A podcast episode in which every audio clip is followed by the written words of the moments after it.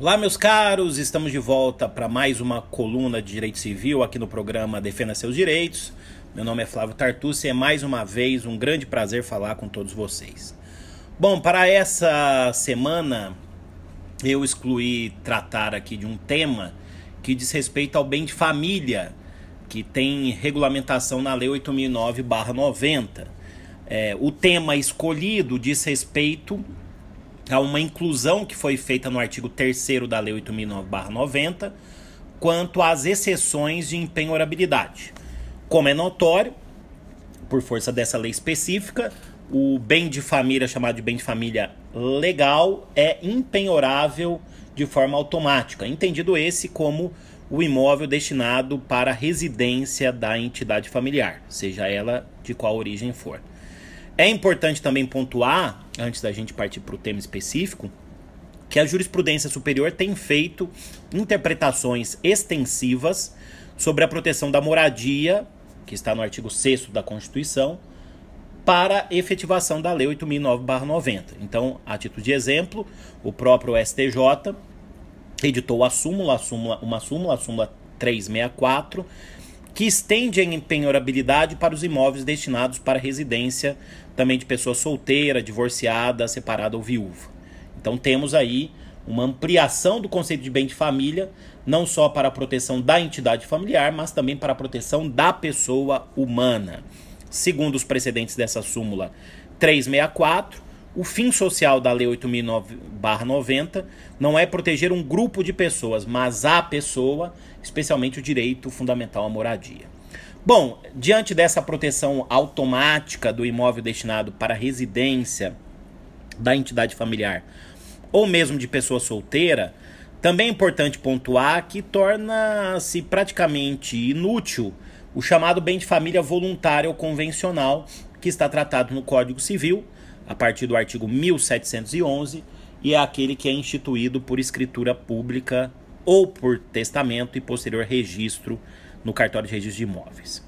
Bem, quanto às exceções à empenhorabilidade que o artigo 3 da lei 8009/90 traz, foi incluído por meio de medida provisória, a medida provisória 871, que é de janeiro de 2019, dia 18 de janeiro de 2019.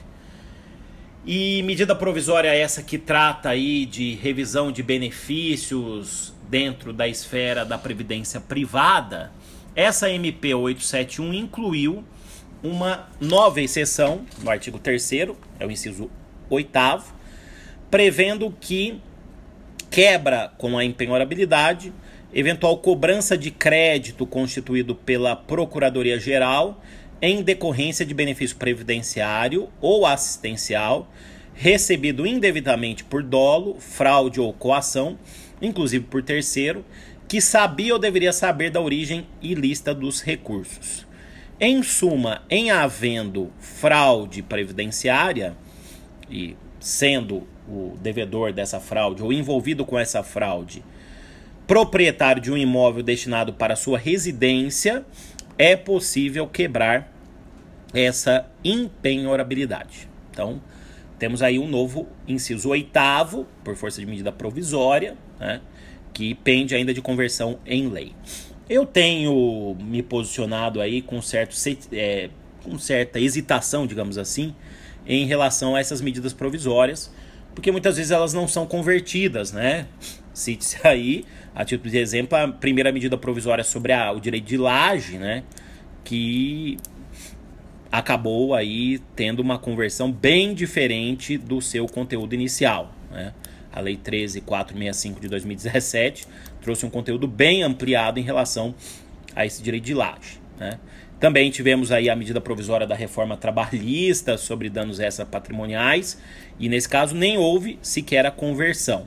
Então eu tenho aí me manifestado com certa hesitação em relação a essas medidas provisórias que dizem respeito ao direito privado, ao direito civil e também ao direito processual civil. Mas a verdade é que, acompanhando os colegas que já se manifestaram aí em redes sociais, essa medida provisória, ela é, na verdade, inconstitucional. E ela já tem um problema de origem aí, né, que pode também atingir pela inconstitucionalidade a sua eventual conversão em lei. Por quê? Porque se os senhores pegarem o artigo 62 da Constituição, esse artigo vai dizer que, em caso de relevância e urgência, o presidente da República pode adotar as medidas provisórias com força de lei, né? devendo submetê-las de imediato posteriormente ao Congresso Nacional. O parágrafo primeiro da norma veda a edição de medidas provisórias sobre determinadas matérias. Né? E o inciso 1, no letra B, a linha B, veda que a medida provisória tenha como objeto direito penal, processual penal e processual civil. O que foi aqui incluído pela emenda constitucional 32 do ano de 2001.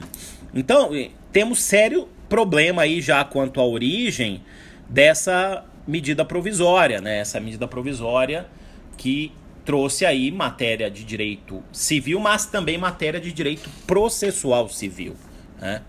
O bem de família é estudado em direito civil, mas a sua empenhorabilidade, né, ela está lá enquadrada no atual artigo 833 do CPC, né, empenhorabilidade estabelecida por lei. Então, me parece que é um sério problema de inconstitucionalidade nessa MP, já quanto à sua forma. E também quanto ao seu conteúdo, fico aí em dúvida se realmente seria possível, é, no caso, uma fraude previdenciária por si só, não havendo associação dessa fraude previdenciária com a aquisição do bem, né, que tenha-se aí a quebra da proteção da moradia do artigo 6 né? Eu lembro aos senhores que temos aí, por exemplo, no inciso 7, a previsão aí da fiança locatícia, né, que quebra com bem de família, há muito tempo há um debate nos tribunais, especialmente no Supremo Tribunal Federal, sobre a inconstitucionalidade dessa previsão. Né? E recentemente tivemos uma decisão de turma do Supremo dizendo novamente que esse inciso 7 do artigo 3 da Lei 8.009-90 seria inconstitucional. Né? Então me parece um sério problema aí legislativo, temos o vício de formação, temos também o problema aí do conteúdo em si dessa MP, e a minha posição já está aqui manifestada no sentido de que, por conta de uma questão técnica objetiva constitucional, artigo 62, me parece que essa introdução que foi feita por meio de medida provisória, ela é inconstitucional e isso pode atingir também de inconstitucionalidade eventual conversão da MP em lei.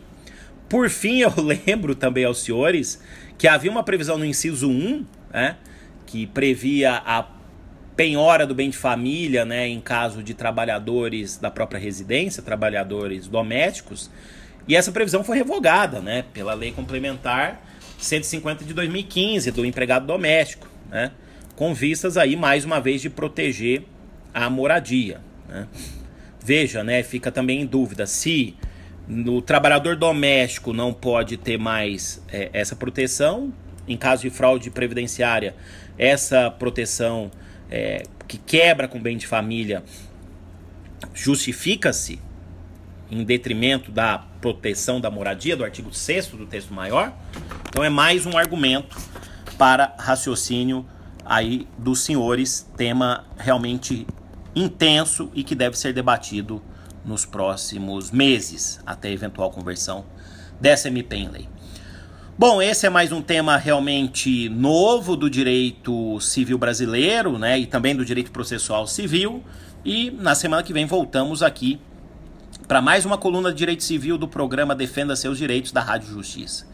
Fique sempre com a gente, a atualização dos temas de direito são muito importantes aí, não só para os profissionais jurídicos do direito, como também para toda a sociedade. Muito obrigado e até nosso próximo programa, nossa próxima coluna. Até mais.